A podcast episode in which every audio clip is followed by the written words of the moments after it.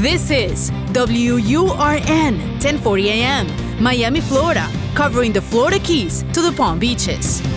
Actualidad Radio, un idioma, todos los acentos, una sola señal. Una emisora de Actualidad Media Group. ¿Cuáles son los límites de la mente? ¿De qué es capaz un ser humano si logra alcanzar el máximo funcionamiento de su cerebro? ¿Es posible programarse para tener éxito? Fronteras de la Mente, con Agustín Acosta. Fronteras de la Mente. Solo aquí, en Actualidad Radio. Un idioma, todos los acentos, una sola señal. ¿Qué tal amigos? Les saluda Agustín Acosta. Gracias por acompañarnos en otra edición de Fronteras de la Mente. Hoy vamos a hablar del miedo, de diferentes manifestaciones del miedo, que en mi opinión personal es la fuerza paralizante más poderosa que conoce el ser humano. El miedo puede paralizar de una manera a un ser humano hasta llevarlo casi al borde de la destrucción. Hay diferentes tipos de miedo. Yo me acuerdo cuando yo tenía como 5 años de edad, entré a ducharme en la bañadera de casa y por dentro de la cortina de baño se había posado una descomunal mariposa. Yo no sé en cuántos países de América Latina haya este tipo de mariposas, pero en Cuba sí las hay. Le dicen mariposas brujas y son grandísimas. Tienen como 7 u 8 pulgadas de la punta de un ala a la punta del otro, de la otra ala, y no tienen color. Son unas mariposas o negras u oscuras, pero no tienen color, no son como las mariposas de jardín. Eh, casi siempre andan de noche, no son diurnas, por el día están posadas en el mismo lugar y se pasan horas ahí en el mismo sitio. Esta mariposa se había posado por el interior de la cortina de baño y cuando yo entré a bañarme, empezó la mariposa a revolotear dentro de la, de la cortina y el pánico que yo cogí, tenía cinco años de edad, luego me hizo que durante años yo no pudiera ver una mariposa sin asustarme, hasta que cuando ya tenía como nueve o diez años, entonces un tío mío me, me llevó al jardín y aprovechando una mariposita se posó sobre, una flor y cerró las alas. Entonces yo casi que cerrando los ojos como para no mirar lo que estaba haciendo, la toqué. Y al tocarla rompí el miedo a la fobia que había desarrollado por aquel incidente eh, dentro de la bañera. Esto es un tipo de fobia. Hay personas, yo he conocido hombres que han estado en la guerra de Vietnam en combate, han estado eh, luchando eh, en duelos de artillería con el enemigo y sin embargo ven una lagartija, ven una rana, ven una cucaracha y quedan paralizados por el miedo. Eso es una fobia. De eso no vamos a hablar en el día de hoy. Está el miedo natural, el miedo bueno. Todo ser humano nace con una serie de patrones ya genéticos, patrones que vienen en nuestra conciencia, en nuestra conducta, de preservación. Por ejemplo, eh, usted no necesita saber que si usted mete el dedo en el tomacorriente, le va a pillar la corriente. La primera vez que lo hizo, no tenía un punto de referencia, por lo tanto no sabía que daba un latigazo, pero a partir de ese momento ya no lo vuelve a hacer. Y si lo hace accidentalmente, sabe a lo que se expone. La persona que va caminando, va leyendo un periódico por la calle y de pronto oye un disparo de arma de fuego, esa persona no se va a poner a mirar de dónde fue que vino el disparo o quién fue el que disparó. Esa persona automáticamente lo que va a hacer es tirarse al suelo, porque ya tiene una precondición establecida en su cerebro que está directamente relacionada a su preservación, a su, a su instinto de supervivencia. Tampoco vamos a hablar de ese miedo. Ese es un miedo bueno. Es el miedo que nos da por correr como un conejo si se escapa el tigre de la jaula del zoológico, o si vamos a un circo y de pronto uno de los leones se sale de donde está, todo el mundo sale corriendo, porque estamos condicionados, nadie se va a, quedar ahí eh, para ver si puede acariciar el tigre o acariciar el león o acariciar la fiera salvaje.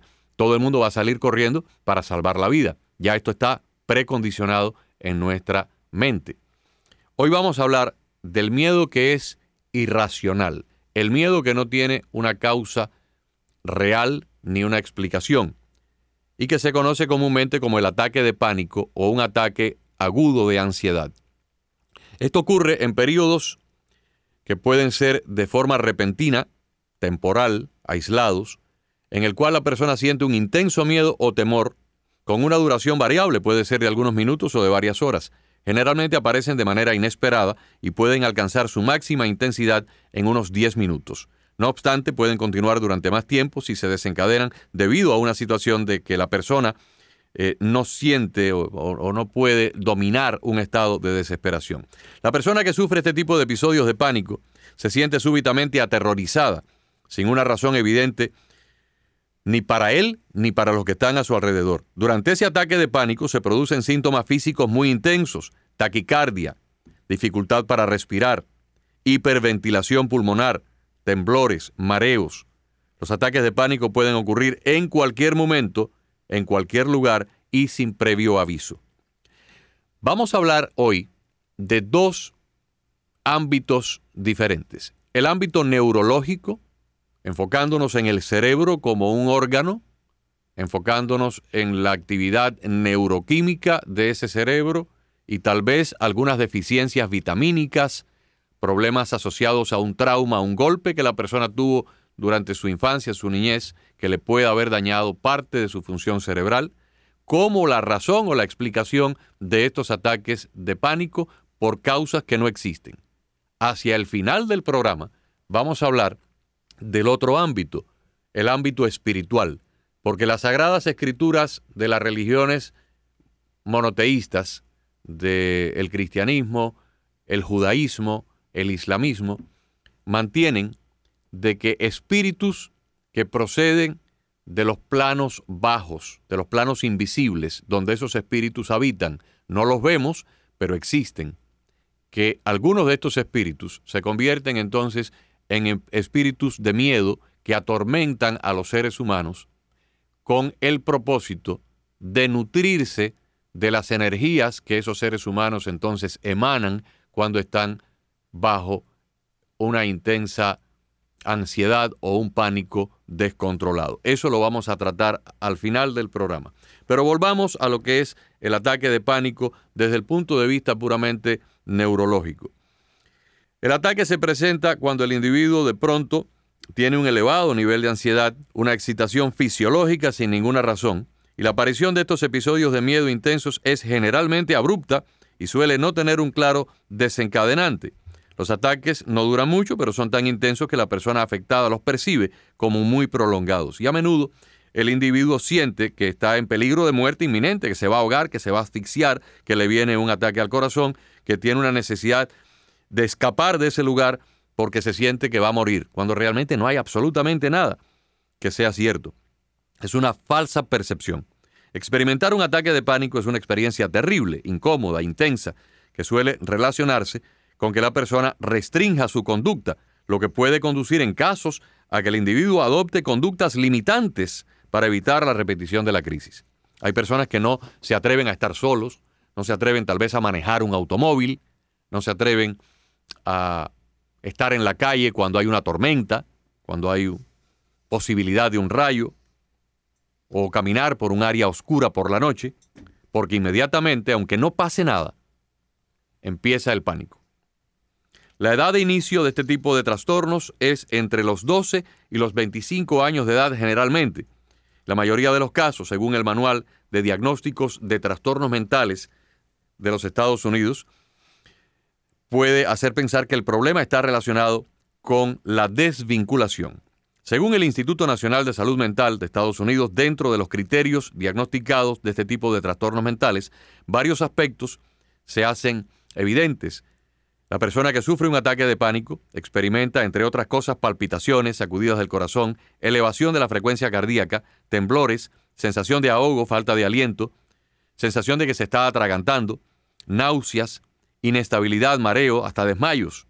Pero también una desrealización, o sea, una sensación de perder la realidad, de despersonalizarse, de inclusive estar hasta separado de uno mismo. No obstante, la psiquiatría moderna no contempla el ataque de pánico como una enfermedad como tal, codificada ni diagnosticada. Lo considera más bien un síntoma. Durante este tipo de episodios, las personas tienden a quedarse sin aliento, sienten un nudo en la garganta, un hormigueo. Y hay dos fases para este tipo de crisis. En la primera etapa, que es la ansiedad anticipatoria, existe una comunicación inconsciente entre la mente y el cuerpo. La mente considera que se aproxima, que se acerca una situación temida y estimula un proceso de pensamiento cuando recuerda una situación pasada difícil. En ese momento, la mente crea una imagen que indica al cuerpo que tiene que responder. En el momento presente, como si se estuvieran produciendo dificultades que ya van a llegar. Con esta información, el sujeto empieza a recordar crisis pasadas. La mente comienza a cuestionarse su capacidad para enfrentar esas crisis. Se van agudizando las señales del pánico. Estas preguntas instruyen al cuerpo para prepararse contra cualquier situación posible de peligro y la mente entonces evoca imágenes en las que el sujeto no ha podido controlar el episodio anterior y se envía un mensaje de protección al cuerpo porque el evento va a volver a ocurrir, cuando realmente nada de esto está ocurriendo en la realidad. Es una percepción falsa, una memoria ya almacenada en el cerebro de algo que ocurrió y ahí comienza en esta ansiedad anticipatoria a desencadenarse el ataque de pánico. En la segunda etapa, ya el ataque se ha manifestado. Los mensajes entre la mente y el cuerpo ya no son silenciosos, pero sus efectos son los mismos. Esto provoca sensaciones físicas que el cuerpo genera, como las taquicardias. El individuo afectado tiene miedo de los síntomas percibidos e inconscientemente emite instrucciones al cuerpo para protegerse, con las cuales el cuerpo comienza a cambiar su química, con el fin de protegerse de una supuesta emergencia, y se desencadenan hormonas en el torrente sanguíneo. Sin embargo, como no se trata de una verdadera crisis física, no se puede utilizar correcta o eficazmente la estrategia del organismo. Como consecuencia, se produce un aumento de los síntomas físicos, lo que a su vez crea un ciclo autorreforzado, un círculo vicioso de percepción de amenaza, que a su vez agudiza las reacciones corporales que se sufren durante el ataque de pánico. Como dijimos anteriormente, el miedo no es malo, es un mecanismo de defensa y supervivencia con el cual Dios nos ha dotado. El miedo extremo, sin embargo, produce estos cambios fisiológicos que cuando no tienen una razón de ser, pues son sumamente dañinos. Sin embargo, la persona que sufre de esto, lo primero que debe hacer es buscar ayuda profesional. Pero también hay una serie de herramientas al alcance de todos que las podemos utilizar e implementar para tratar de manejar, en algunos casos para impedir que el ataque llegue de la fase anticipatoria a una fase manifiesta, y en otros casos para cuando ya el, ataque de pánico es manifiesto, tratar de minimizarlo hasta llegar a calmarlo. Lo primero que debe hacer el sujeto es una respiración lenta y profunda, sostener el aire en sus pulmones por 5 o 6 segundos y luego sacarlo lentamente mientras se concentra en el proceso respiratorio. Se visualiza el aire entrando por los pulmones y luego saliendo por los pulmones, de forma que la mente, al enfocarse en todo lo que es el sistema respiratorio, deja de estar pensando en el episodio previo de pánico. Se hace esto varias veces y al mismo tiempo se es consciente de que lo que está ocurriendo es una reacción de ansiedad, pero que no tiene una razón de ser. Y entonces utilizamos una serie de frases que nos pueden ayudar. Frases como estoy bien, ya esto me ha pasado antes, pero lo he superado, el episodio está pasando, no va a pasar nada, no hay ningún peligro, tengo que sobreponerme, o sea, frases de autocontrol. Tenemos que recordar que aunque la sensación puede ser muy inquietante y molesta, en realidad no está pasando nada grave. Y sobre todo tenemos que convencernos de que no está pasando nada grave, porque cada una de las veces que esto nos ha ocurrido previamente, no ha ocurrido nada. Al final, todo es una falsa alarma. Y por lo tanto, si pensamos en eso y podemos autosugestionarnos de que no hay una razón verdadera para el pánico, empezamos a superarlo. Se recomienda no luchar contra el pánico, ya que esto lo agudiza, lo fomenta aún más. Es mejor dejarse llevar, simplemente relajarse, buscar un lugar donde se esté cómodo mientras se van disipando las sensaciones desagradables, tal vez hacer algo que nos pueda ayudar a otra cosa de concentración, quizás tocar un instrumento musical, salir al exterior, para concentrarnos en el jardín o mirar al firmamento si es de día. Y de esa forma nuestra mente empieza a tener una serie de estímulos que la aleja de los otros recuerdos o las otras falsas percepciones que pueden agudizar el ataque de pánico. Muchas veces quienes padecen este tipo de cosas piensan que nunca van a lograr resolver el problema, porque cada vez les parece que es más agudo, más intenso. Lo importante es abordar el problema lo más calmadamente posible y tratar de buscar ayuda profesional, porque hay tratamientos contra la ansiedad que han demostrado ser efectivos. En algunos casos eh, se puede lograr esto en tres o cuatro minutos, hay que simplemente detener el mensaje de emergencia y hay algunos pasos que se pueden implementar, dicen los eh, psiquiatras, que por lo menos hay cuatro pasos simples que se pueden implementar, eh, como por ejemplo relajamiento, al hacer, como les decía anteriormente, las respiraciones lentas, profundas, calmarse al recordar que solo lo que está ocurriendo es un ataque de pánico, pero que no tiene una razón fundamental. Se sigue respirando, se sigue usted concentrando en la respiración, de manera que empieza a disminuir la velocidad de los latidos de su corazón y al hacer esto, pues va disminuyendo también las hormonas que se han desatado previamente en su torrente sanguíneo. También tiene que controlar los pensamientos negativos, gritarse usted mismo, alto, detente ahí, no está pasando nada. Tomo control de mi mente y de mis emociones.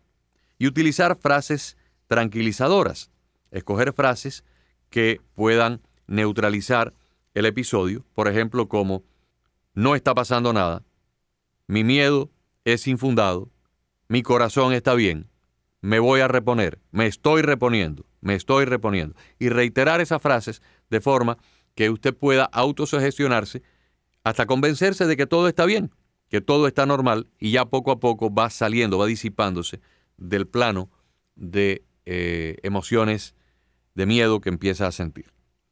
Hasta ahora nos hemos enfocado en el tema desde el punto de vista puramente fisiológico, partiendo de la premisa de que el fenómeno tiene una base neurológica o cerebral. Como les dije anteriormente, hay otro plano, hay otro enfoque, hay otra perspectiva o filosofía que, por cierto, data desde hace siglos.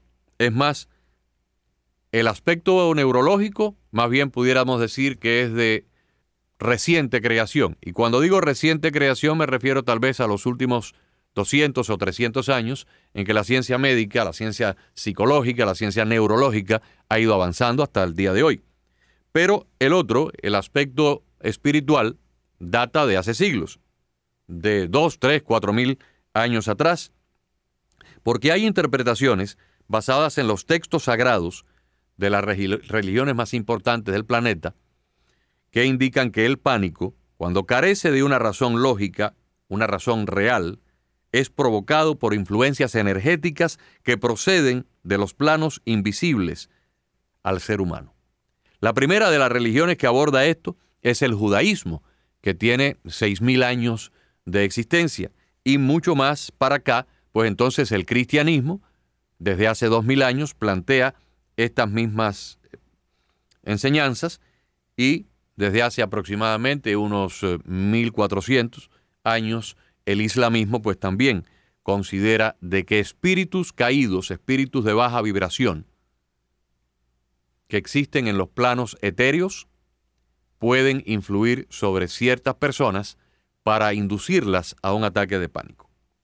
Como punto clave es primordial saber que todos somos energía y que la energía que emana de nosotros manifiesta, manifestada por sensaciones, por emociones, por sentimientos, por estados de ánimo, atrae también energías equivalentes. Y esto no es una cuestión puramente esotérica o bíblica. Somos energía. Nuestro cuerpo está compuesto por átomos que a su vez tienen partículas subatómicas como los electrones, los neutrones, los neutrinos, los protones, y cada una de esas partículas y subpartículas, y todavía las que se siguen descubriendo hoy día, que no se conocían hasta hace un poco tiempo atrás, se pueden expresar como vibraciones en el campo electromagnético, vibraciones en el campo luminoso. Entonces, todo nuestro organismo también es un organismo de energía, un organismo de ondas vibratorias, tanto a nivel corporal como a nivel neurológico. Y precisamente lo que mide un médico cuando hace un electroencefalograma son ondas electromagnéticas en el cerebro. Los neurotransmisores cerebrales que, conectan las diferentes regiones del cerebro están determinados por sustancias químicas y cada uno de esos compuestos químicos a su vez está integrado por elementos atómicos que tienen una manifestación vibratoria de luz. Por lo tanto, podemos entender de cierta forma, utilizando la ciencia, lo que los textos sagrados nos tratan de enseñar. Nuestras maneras de proceder, de vivir, de crear una realidad, no importa si somos conscientes o no de lo que estamos haciendo, determina nuestro estado anímico y también está interconectado con el mundo espiritual, con el mundo que no vemos. Todos somos luz de diferentes colores o frecuencias de acuerdo al avance espiritual que tengamos y estamos rodeados de energía. Esta energía vibra dentro, a través de nosotros, fuera de nuestro cuerpo, alrededor de nuestro cuerpo, y está viva en cada parte de lo que somos, desde nuestra parte primitiva a la parte más elevada de nuestra conciencia o de nuestro espíritu. Y a través de esta energía nos vamos relacionando con nuestro entorno. Esta energía tiene diversos nombres. Entre los más reconocidos en Occidente está el nombre del biocampo. En otros eh, lugares o en otros ambientes se le conoce como el aura. La energía que nos rodea cierra y abre canales, canales que comunican nuestra alma, nuestra conciencia, con los planos invisibles a nuestra vista. Una persona llena de angustia crea puentes y como ya lo hemos mencionado, atrae el equivalente a esa energía densa que, se está, que él está produciendo, pero que también está atrayendo de otros planos etéreos. De la misma manera, si uno siente amor, paz, armonía, si uno siente el deseo de abrazar a alguien, evidentemente está propiciando una energía que no va a atraer el miedo. Es una energía contraria, pudiéramos decir, completamente contradictoria a la energía baja que sí puede ser conducente a un estado de baja vibración. Hay diversos orígenes que los eruditos, los exégetas bíblicos, los rabinos, los maestros iniciados en estas complicadas cosas de, la religión y, de la espiritualidad nos dicen. Algunos de estos orígenes pudieran estar perdidos en nuestras emociones reprimidas, pero también otros es por el libre albedrío de nuestro comportamiento, de nuestra vida, a lo largo de la cual pues tal vez incurrimos en ciertas prácticas, penetramos en ciertos ambientes, nos expusimos a ciertas situaciones que abrieron canales de comunicación con planos de baja densidad y por ahí hemos recibido estas malas energías. Les voy a poner un ejemplo práctico, tal vez gráfico, para que ustedes entiendan. Imagínense que una persona se acaba de bañar, está bien aseada, bien limpia, pero entra en un sitio donde hay muy, muy mal olor o entra en un ambiente donde hay eh, mucha contaminación, algo podrido. Si esa persona no tiene cuidado y se, eh, se expone precisamente a ese tipo de situaciones puede adquirir, adquirir ese mal olor o ese contagio, ¿verdad? Porque se expuso a algo desagradable. En el, le estoy dando un ejemplo puramente físico. Pero si desde el punto de vista espiritual una persona no tiene cuidado y se expone a una situación de peligro en el terreno espiritual, puede atraer unas energías que le sean nocivas y peligrosas. Y fundamentalmente, estos textos sagrados, estas religiones que he mencionado, nos hablan de que hay espíritus que nos roban la energía y que se alimentan de esas emociones nocivas que tanto daño, daño nos hacen. O sea, primero nos inducen a caer en un estado vibratorio de miedo, de pánico, de infelicidad, de tristeza, y luego entonces se alimentan de la energía que somos capaces de producir cuando estamos sintiéndonos de, ese, de esa forma anímica. Según los textos sagrados, estos espíritus buscan la manera más próxima de asustar, de influenciar, provocar el malestar físico o psíquico en el ser humano el cual a la vez afecta el bienestar espiritual de la persona.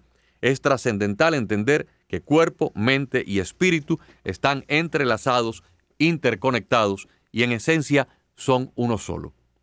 Estas entidades están interesadas en que uno siga estando triste, enfadado, angustiado, iracundo, para que entonces continuemos emanando todos estos pensamientos y sentimientos de baja vibración que a su vez los alimentan a ellos.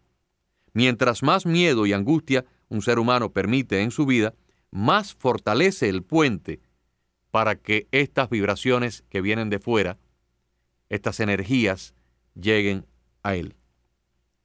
Y son varias las maneras en lo que podemos hacer este tipo de, de, de error o de cometer este tipo de error. El cuerpo humano, al estar cargado de energía, está conectado con todo lo que le rodea, como dijimos anteriormente. Por eso que en diferentes escenarios podemos tener diferentes sensaciones. En el primer nivel, se manifiestan diversas sensaciones en el cuerpo ante la presencia de un espíritu maligno. La más común es cuando nos erizamos, cuando sentimos algo raro que, que no es parte de nuestro mundo habitual. Y es importante tener en cuenta que un estado psicológico de angustia o de miedo puede producir precisamente o puede atraer la presencia de estas entidades que pululan por todos lados, pero que solamente llegan a nosotros y nos afectan cuando nosotros, de cierta forma, bajamos nuestras guardias y les abrimos ese canal de comunicación. Luego está el fenómeno alrededor nuestro, personas que escuchan sonidos, voces, luces que se apagan, puertas que suenan, vidrios que se rompen, objetos que se materializan. Este es un nivel superior en que estos espíritus aprovechan para crear todavía mayor miedo o angustia y a veces utilizan eh, cosas que no podemos explicar en este programa, pero que ocurren y que estarían tal vez dentro del marco de la parapsicología, pero que hemos visto, hemos visto documentales y hemos visto inclusive hasta testimonios o hemos escuchado testimonios de personas que han sufrido de estas experiencias. Un nivel un poco más fuerte, por lo general, puede empezar a suceder a personas que, eh, presas del miedo, llegan a un punto donde empiezan a experimentar ciertos niveles de posesión. Cuando se habla de posesión es cuando una entidad maléfica se agarra del aura de una persona, absorbe la energía de una forma tan directa, tan manifiesta, que crea entonces cambios en el estado anímico de esa persona, que le hace tomar malas decisiones o acciones con su cuerpo, pero también con los demás. Uno de los casos más fuertes es cuando una entidad maligna que absorbió mucha energía negativa, entra en una persona y consigue el control total de ese cuerpo, dejando a la persona rendida en un estado de inconsciencia, como si estuviera en una especie de sueño. En aras de brindar una guía y entendiendo que el tema abordado es mucho más complejo de lo que podemos, con la limitación del tiempo, abordar acá, eh, hablemos de que para esto hay grandes ayudas dentro de esas mismas religiones que hoy pues existen aquí en nuestra comunidad y en los países occidentales. Si usted es una persona creyente y usted está atravesando o alguien en su familia está atravesando por esto, busque si considera que necesita ayuda espiritual, puede ir a un sacerdote especializado, a un ministro evangélico especializado, a un rabino especializado. Y cuando digo especializado, no es que todos los que eh, practican esas religiones no son especialistas. Los especialistas son ciertas y determinadas personas que dentro de las religiones se han concentrado en combatir este tipo de cosas. Si usted, por el contrario, no es una persona creyente y cree que el miedo tiene una razón puramente neurológica, como les dijimos anteriormente, entonces lo que tiene que hacer es buscar ayuda profesional de un psiquiatra o de un psicólogo. Pero no descarte que también la parte espiritual puede ser de muchísima ayuda cuando una persona es atacada de una manera incontrolable por la ansiedad, por el miedo o por el pánico. Llegamos al final de nuestro espacio, por supuesto que el tema es muy amplio, pero también el tiempo muy limitado no nos permite más. Ojalá que hayan disfrutado del programa y los esperamos la próxima semana en otra edición de Fronteras de la Mente. Fronteras de la Mente con Agustina Costa. Fronteras de la Mente.